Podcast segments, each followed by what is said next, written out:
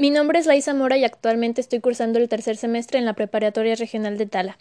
Y bueno, el tema que voy a tratar hoy es la mitología griega, en especial la creación de la diosa Afrodita.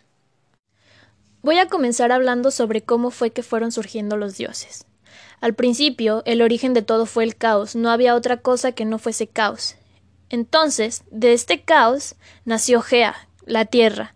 También nació Nix, la noche, Erebo, el tártaro, Émera, el día, y Éter, el aire.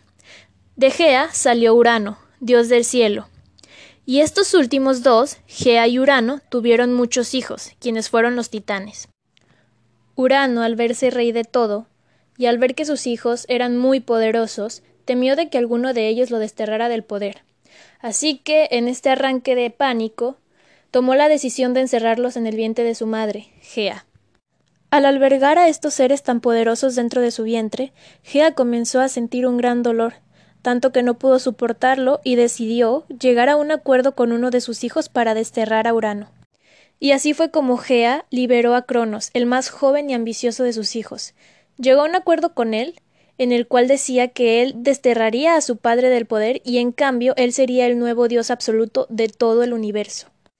El joven y ambicioso Cronos obviamente accedió rápidamente a este acuerdo, yendo al palacio celestial en busca de su padre para desterrarlo.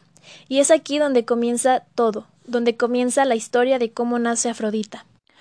Con ayuda de Gea, su madre, Cronos llega al palacio celestial donde encuentra a Urano dormido, y es ahí donde con una lanza que ella misma le había dado, Cronos castra a su padre, tirando los testículos al mar.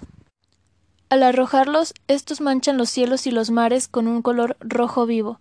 Una vez que caen, comienza una terrible tormenta, nubes por todas partes y todo comienza a parecer un terrible caos.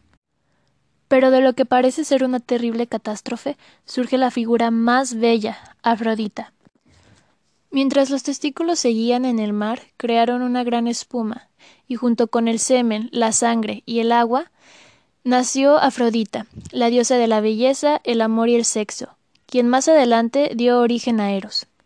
Es aquí donde las historias se vuelven a entrelazar, pues a pesar de que Afrodita existía bajo el mandato de Cronos, él aún temía mucho de la maldición que le había dicho su padre Urano, la cual decía que así como él fue desterrado por su hijo, Cronos de igual manera sería desterrado por uno de sus hijos. Y era importante que Cronos pensara en esto, pues ahora se encontraba casado con su hermana Rea, y pronto tendrían hijos. Y así, como fueron teniendo hijos, Cronos se los iba comiendo, uno por uno, en cuanto iban naciendo. Rea estaba harta de esto. Y así fue como en su desesperación Rea bajó a la tierra, escondiéndose en una cueva para dar a luz a su último hijo y así evitar que Cronos se lo comiera. Y así fue como nació Zeus, quien fue creado en la tierra como un mortal, escondido de su padre, pero una vez que fue mayor, se le reveló su identidad para que fuera a tomar acción contra él. Con ayuda del titán Océano, Zeus le da una poción a Cronos para que vomite a todos sus hermanos, y es así como comienza la guerra de los titanes. Esta guerra que dura más de diez años iba a enfrentarse a Cronos y los titanes contra Zeus y los dioses.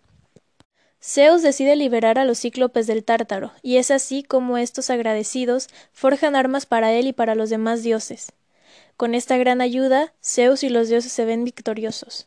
Pero Gea, molesta al ver que habían derrotado y desterrado a todos sus hijos, crea a Tifón, una temible criatura cuya única función era desterrar y derrotar a Zeus. Cuando los dioses ven llegar a esta criatura, huyen a esconderse, convirtiéndose en animales o en cualquier otra cosa que los pudiese camuflajear. Zeus, al enfrentarse solo, se ve derrotado, pero tras una revancha, gana y vuelve a verse victorioso.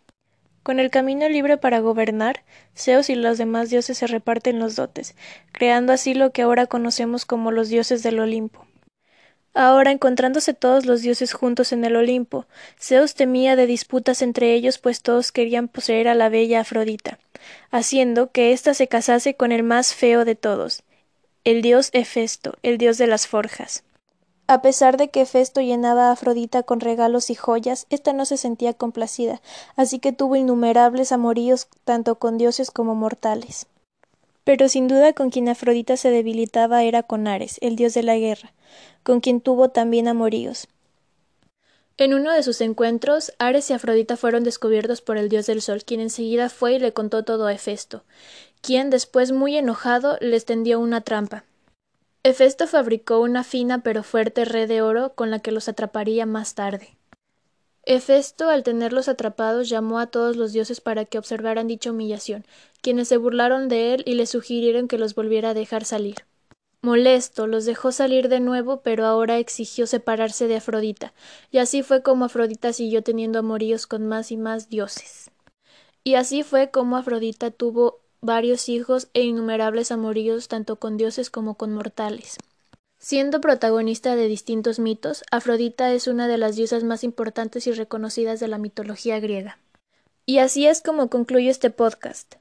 Podría seguir hablando al respecto, pero lo alargaría más, ya que la mitología griega es muy extensa y hay muchos temas unidos entre sí.